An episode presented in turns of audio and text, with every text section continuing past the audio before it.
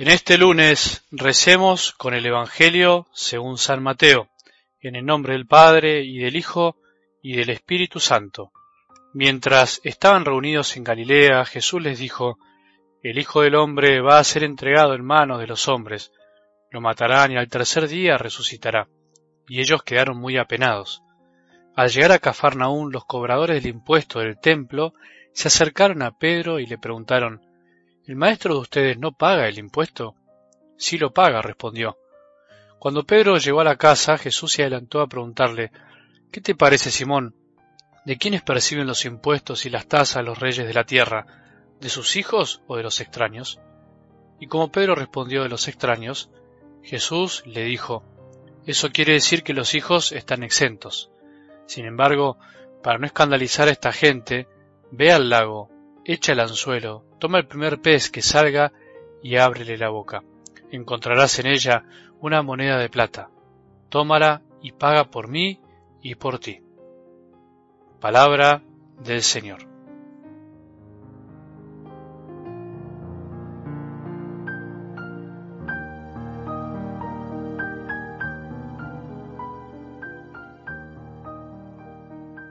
Todo lo que el Padre Dios hace por nosotros es por atracción. Su trabajo podríamos decir que es atraernos. Él desea atraernos, no traernos.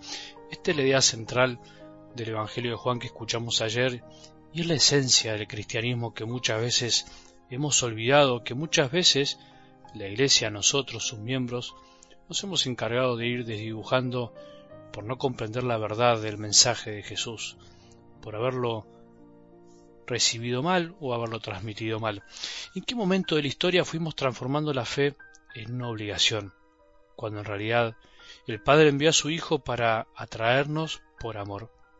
¿En qué momento de nuestra historia personal nos dimos cuenta que cuando se trata de amar es imposible obligar quitando la libertad? En realidad deberíamos aclarar que la palabra obligar, esa que hoy da tanta alergia, cayó en desuso o se usa muy mal, justamente por su mal uso. El mal uso de ciertas palabras o el haberlas cargado de un sentido que hizo perder su sentido original, valga la redundancia, nos aleja de la verdad. Con nuestra fe, en algunas cuestiones pasó lo mismo y pasa muchas veces esto. Volviendo a la palabra, si entendemos la obligación como una acción sin libertad, deberíamos aclarar con mucha fuerza que Dios jamás nos obligó a nada y por supuesto nosotros no podemos hacer lo mismo con los demás. La fe no puede imponerse, no es una obligación. Ahora, si entendemos que la obligación viene del verbo ligar y que el ligarse, el aliarse a alguien por amor, por decisión propia es un acto pleno de libertad, deberíamos decir que Dios Padre envió a su Hijo para atraernos por amor y que nosotros podemos ligarnos a Él también por amor, por una cierta obligación. Seguiremos con esto en estos días. Yendo a algo del Evangelio de hoy, claramente podríamos decir que tiene dos partes bien claras. Una cortita en la que simplemente se dice que los discípulos quedaron muy apenados ante el anuncio de la pasión, del sufrimiento de su amigo, y la segunda en donde Jesús le enseña a Pedro que aunque muchas cosas por justicia humana no nos corresponden, o podríamos obviarlas, por caridad y para no escandalizar, es bueno que las hagamos.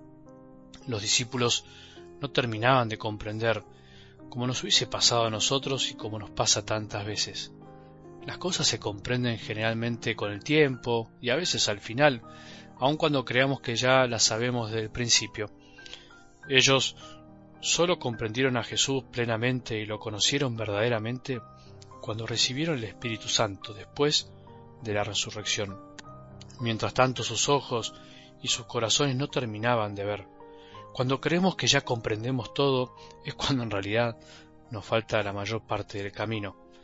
Lo mismo nos pasa con la palabra de Dios. Jamás terminamos de entender todo lo que Dios nos dice cada día y enseña, y solo cuando vivimos las cosas o nos pasan decimos, ah, ahora entiendo. Vamos con la segunda parte. ¿Te pusiste a pensar en esto alguna vez? Que muchas veces en la vida tenemos que aplicar esto del Evangelio, este principio, por un bien más grande. ¿Te pusiste a pensar que por más que nuestro reino no sea de este mundo, tenemos que vivir en este mundo y podemos contribuir a que este mundo le vaya lo mejor posible. Si nos atáramos a la literalidad de lo que somos, que somos hijos de Dios, y siendo Él nuestro verdadero Rey, solo a Él deberíamos pagarle, entre comillas, nuestro tributo, darle lo que le corresponde. Estaríamos exentos, sin embargo, para no escandalizar, dice Jesús, para no ser obstáculos a que otros crean, tenemos que sujetarnos a las leyes humanas de este mundo, por supuesto, mientras no vayan en contra de la ley de Dios y no nos conduzcan al pecado. San Pablo, el gran apóstol, lo decía de otra manera.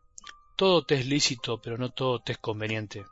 Muchas cosas son lícitas, que las hagamos, podemos hacerla, incluso que no las hagamos, y no estaría mal. Sin embargo, nosotros los hijos de Dios miramos más allá. Debemos mirar más allá de lo que hacemos y lo que este mundo nos exige. Pero nuestra mirada no se agota en nuestra forma de pensar, en juicios personales, sino que también en lo que podemos provocar al actuar, en el modo en el que elegimos actuar. Diría el refrán, no solo hay que ser, sino parecer. Digamos que es un refrán que puede llevar a pensar que tenemos que aparentar, ser hipócritas, pero me refiero a lo profundo. No solo hay que pensar y actuar según lo que uno cree conveniente o justo, sino que también deberíamos evitar que nuestras actitudes alejen a los demás de Jesús, que podamos herir conciencias débiles, que no se alejen de Jesús, ahí está lo importante. No que me quieran o no me quieran, o que me quieran un poco más o menos, sino que no se alejen del enviado del Padre, de Jesús. Jesús nos enseña eso y eso no quiere decir que pretende que estemos pendientes continuamente de lo que opinan los demás, pero sí que aprendamos a actuar con libertad, también mirando más allá de nosotros y de lo que producen nuestros actos. Que tengamos un buen día y que la bendición de Dios, que es Padre misericordioso, Hijo y Espíritu Santo, descienda sobre nuestros corazones y permanezca para siempre.